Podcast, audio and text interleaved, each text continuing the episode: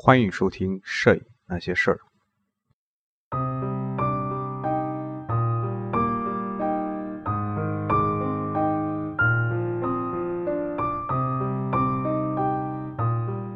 这期呢，我们继续世界摄影史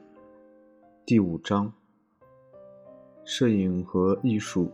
第一阶段（一八三九至一八九零）。小标题：叙事、语言以及风俗照片。长期以来呢，英国的业余摄影家们抱怨有一个观念，那就是摄影应该选择合适的主题，而照片呢，需要非常谨慎的构图，画面呢也应该非常的清晰。在他们中间呢，威廉·格朗迪擅长一种独特的风格，法国杂志。这本杂志的名字呢叫做《光》，称之为一种怪诞的乡下幽默。而水彩画家《摄影艺术手册》的撰稿人普莱斯呢，则在风景和静物摄影之外呢，另辟蹊径，再现和拍摄文学作品中的人物。书房中的堂吉诃德就是其中一个很好的例子。虽然有些批评家认为这些作品并不能传达道德方面的信息。但戏剧性的是，这些文学和语言题材的照片却大受欢迎。这种主题的作品还有希尔维的一幅刻画中产阶级人物莱斯利夫人身着真理女神的斗篷的照片。这类作品呢，主要是着重于叙事，减少了烘托情绪和氛围的成分，并且偏好清晰的画面。十九世纪六十年代至七十年代，英国的画意摄影师在选题和效果上都模仿拉斐尔前派和学院派画家的作品。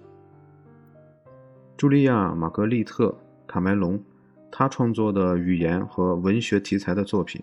则体现出另一种摄影美学的观念。他刻意的使用失焦这种技巧，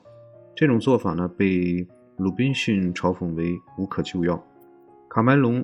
广泛地采用了圣经和英国文学作品中的人物形象，重复使用相同的道具、布景和模特。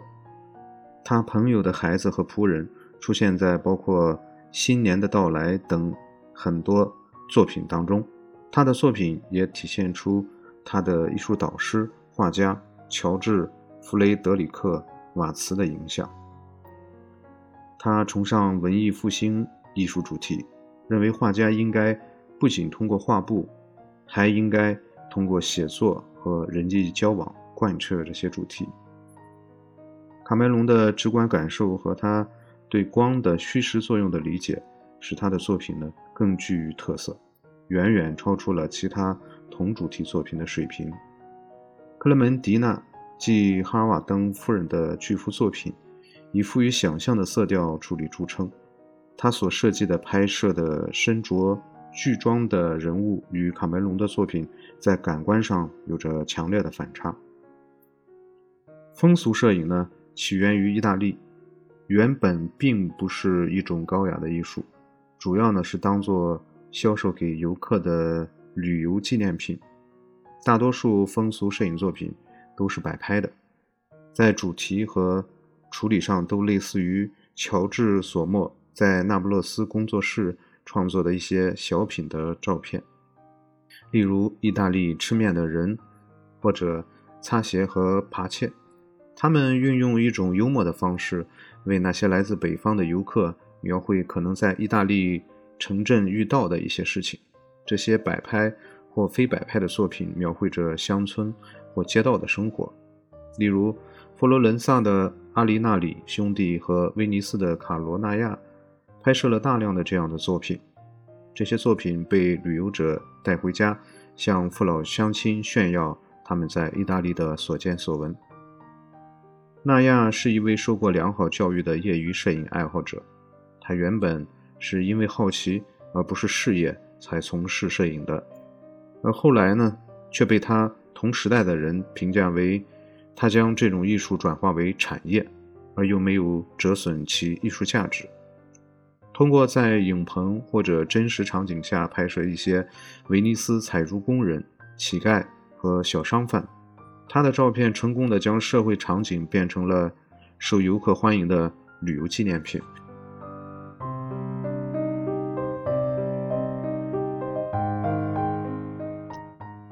小标题：美国的艺术摄影。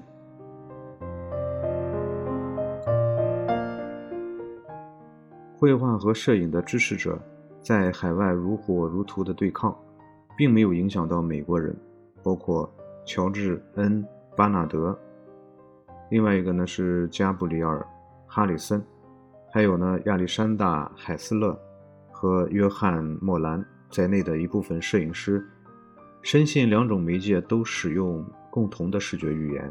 传达着相同的情感，虽然他们仍然。关注摄影是否是艺术这个话题，但从整体社会风气上来说，美国人对艺术理论问题不感兴趣。出现这种现象的原因在于，大多数美国人并不崇尚艺术。达格尔式摄影法在欧洲衰落之后，仍在美国的商业领域表现强劲，而且南北战争的动荡也是其中的原因之一。但到了19世纪，六十年代末，这种现象逐渐改观。新兴的一些出版物，诸如《费城摄影室》等，开始引起了摄影家对摄影美学的关注。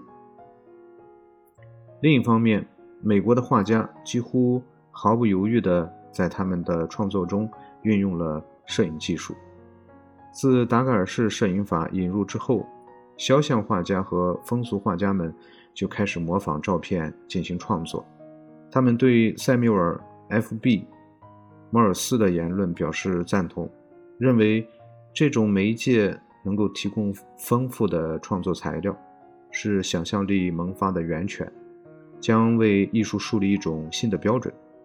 本书的第二章提到过，将肖像照片放大和转化成绘画作品，在当时是一种有利可图的行业。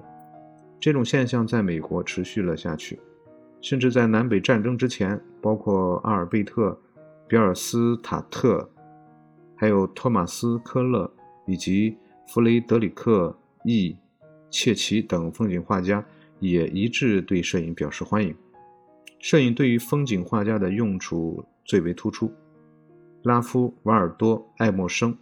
新世界哲学》曾经谈到过本土风光的神性，风景画家。受到这种观点的影响，致力于用天赋灵感去描绘客观的真实。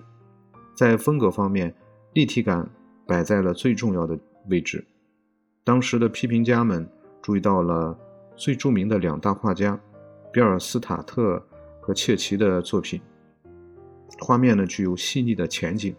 模糊的全景式的背景和透彻的景深。这些独特的效果呢，正好是用视觉仪器观察缩小的立体照片的效果。更重要的一点呢，是切奇日记当中的隐语和他在工作室中找到的大量照片，都证实了这位画家乃至许多他的同行，都通过收集立体照片和常规的照片来获取绘画所需的信息，甚至偶尔也会直接仿照照片。进行创作。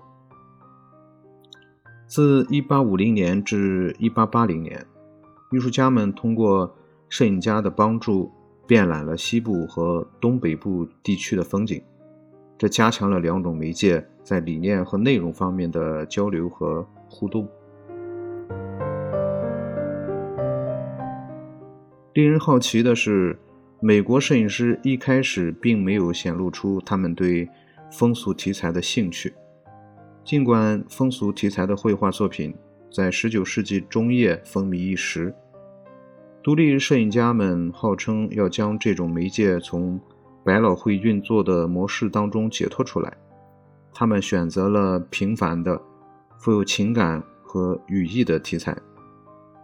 海斯勒的《三只宠物》就是典型的富有情感的作品。他旨在展示摄影这种媒介在表达上的无限可能。这幅达盖尔法摄影作品获得了一八五一年伦敦大展的金奖，后来呢，通过水晶制版印象复制，刊登在美国摄影与艺术杂志。海斯勒与马可·奥勒利乌斯·鲁特和亨利·亨特·斯涅林，他们的观念是一致的，鼓励摄影师关注自己感兴趣的东西，而不是一些蝇头小利的收获。英雄所见略同。纽约著名达盖尔法摄影家哈里森，也通过研究欧洲的绘画艺术家们的作品来改善他的构图。他通过选取语言里的主题，例如命运三女神，为他的好友、著名的诗人沃尔特·惠特曼创作了肖像，以此作为其作品《草叶集》的扉页。他希望以此证明摄影艺术能够反映善、品、质，乃至他从整部诗集中感悟到了人类共同的经验。根据《摄影艺术杂志》记载。哈里森他的作品金属版被当时的纽约画家们蜂拥的收藏，但是即便这样的认可也未能支持他继续从事艺术摄影的创作。除了这些例子，摆拍的风俗照片和合成照片在美国并没有受到广泛的欢迎，因为当时公众并不相信矫饰的艺术，并且坚决认为摄影应该记录最真实的状况。费城摄影师杂志或许认为这种做法是进一步提升摄影表达质量的一种途径，但更普遍的观点是，正如霍斯所表达的那样，合成照片是不可取的，因为他们只是用粗俗的技法重复使用了拙劣的模特，这些模特的气质、仪态和情感都是虚假的，全靠耐身服饰摆出来的姿势。表情以及身上所佩戴的饰品来虚张声势。事实上，这种狂热追求真实的情节几乎唾弃了一切对照片的人工的修饰，而对立体照片的偏好也是因为立体照片比较小，不适合人为的再加工。南北战争以后呢，风俗照片逐渐开始被人们所接受，其中。最著名的一位摄影家是加拿大人威廉·诺特曼，他在蒙特利尔的影棚被誉为海内风俗摄影的独苗。他的影棚堆放着大量的器材，以及用来制作雪景的鼓风机，曾在《猎鹿聚会归来》这幅作品当中得以应用。诺特曼和同样来自。蒙特利尔的詹姆斯·英格利斯是为数不多的几个效仿雷兰德和鲁滨逊涉足合成照片的北美摄影师。他们将印刷好的照片拼贴起来，然后重新对他们进行拍摄。代表作有英格利斯于1870年发表的《维多利亚步枪队》，其中运用了手工粘贴。和光化学处理技巧，尽管有霍斯的批评，但是立体照片和风俗类主题毋庸置疑的是天生的一对。十九世纪六十年代末，当很多画家都开始放弃叙事或者抒情主题的创作时，立体照片出版商发现公众对爱情、死亡、动荡、乡野情趣等主题的照片很感兴趣。而之前这种兴趣都诉诸于石板印刷品和油画作品，这些照片堪称电视肥皂剧或者情景剧的先驱，属于平民娱乐而非高雅的艺术，所以观众并不在意人物动作多么僵硬，视觉效果多么夸张，或者是多么没有氛围。欧洲地区也创作了一些这样的作品。当时最主要的制造商是伦敦立体照片公司和德国的勒舍尔佩奇公司，而这种摄影作品对美国人的吸引力最大，曾有“无立体照片不成客厅”的说法。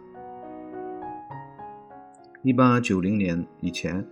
美国的一些大型的生产商制造了大量的风俗题材的摄影作品，其中最著名的。是威勒和马兰德公司。有些地方的摄影师也自成一派，拍摄了一些具有地方特色的作品，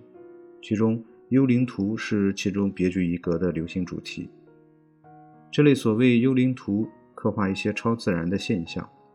例如 L.M. 马兰德兄弟创作于1880年的作品《幽灵像》就是其中的代表。这类作品一般让扮演幽灵的模特在照片曝光未完成的状态下离开，然后再借助于复杂的技术处理，这些照片被摄影家们精心加工后，受到有神论者、詹姆斯和灵魂不灭论者的欢迎，因为他们从这些照片中找到了城市化和工业化所带来的压力的宣泄口。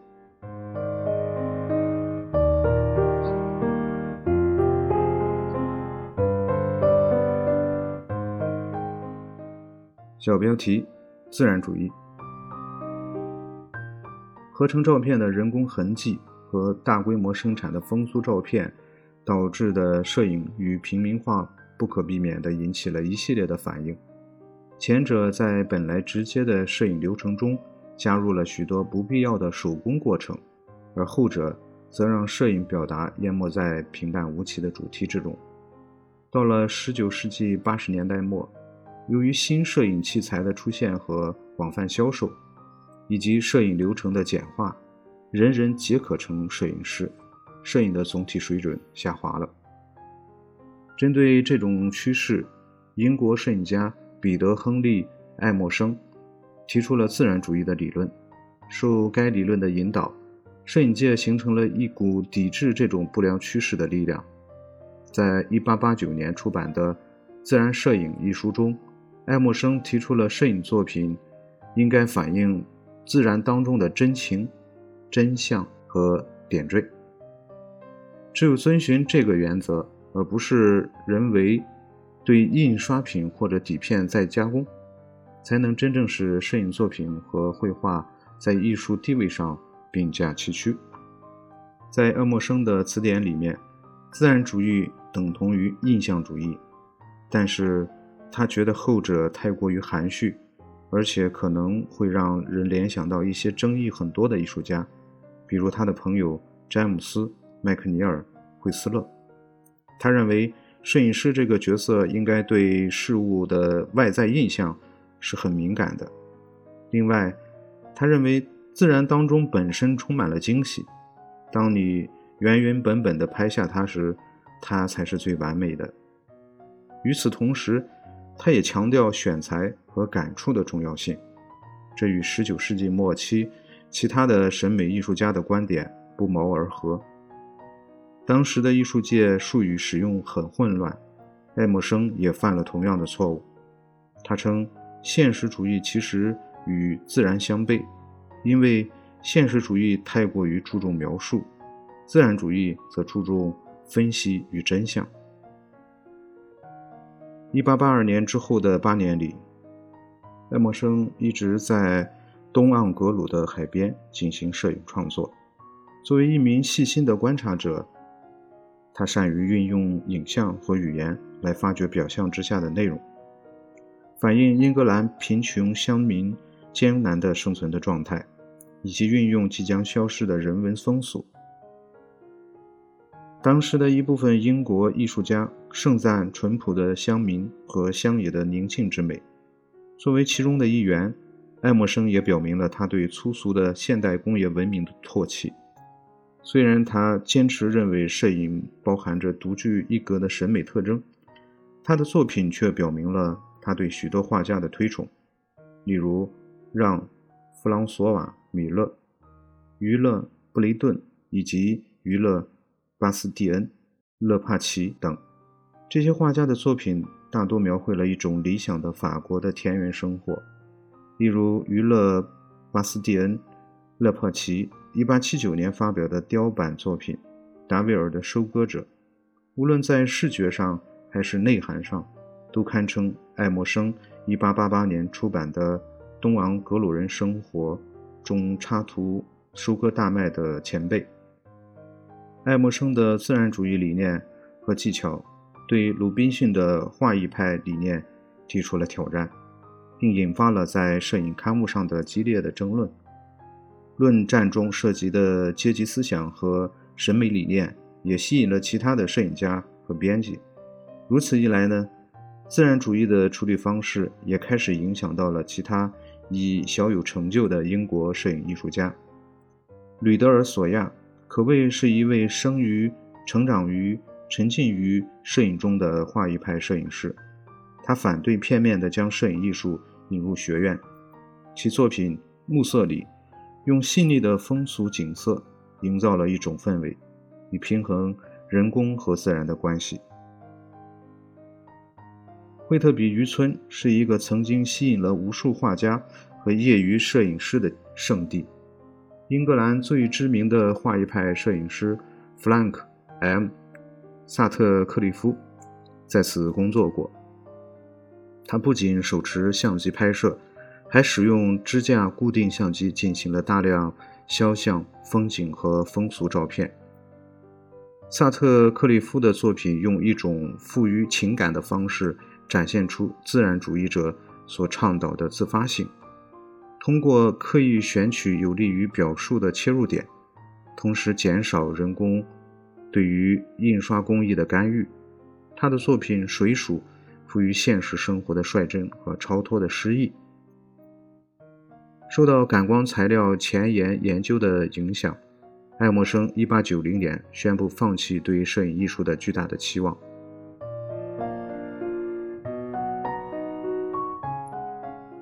据弗雷德里克·亨特和维罗·德里菲尔德同年发表的文章称，色调和曝光的科学联系使摄影师并不能真正控制冲印后的色彩效果。所以，这种媒介最多只能算是二手的艺术。虽然有着如此巨大的转折，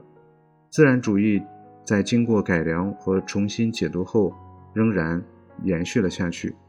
这为19世纪90年代欧美的摄影发展奠定了基础。这次画意摄影或艺术摄影的第二春将会在第七章进一步讨论。好了，本期就到这里，下期节目。再见。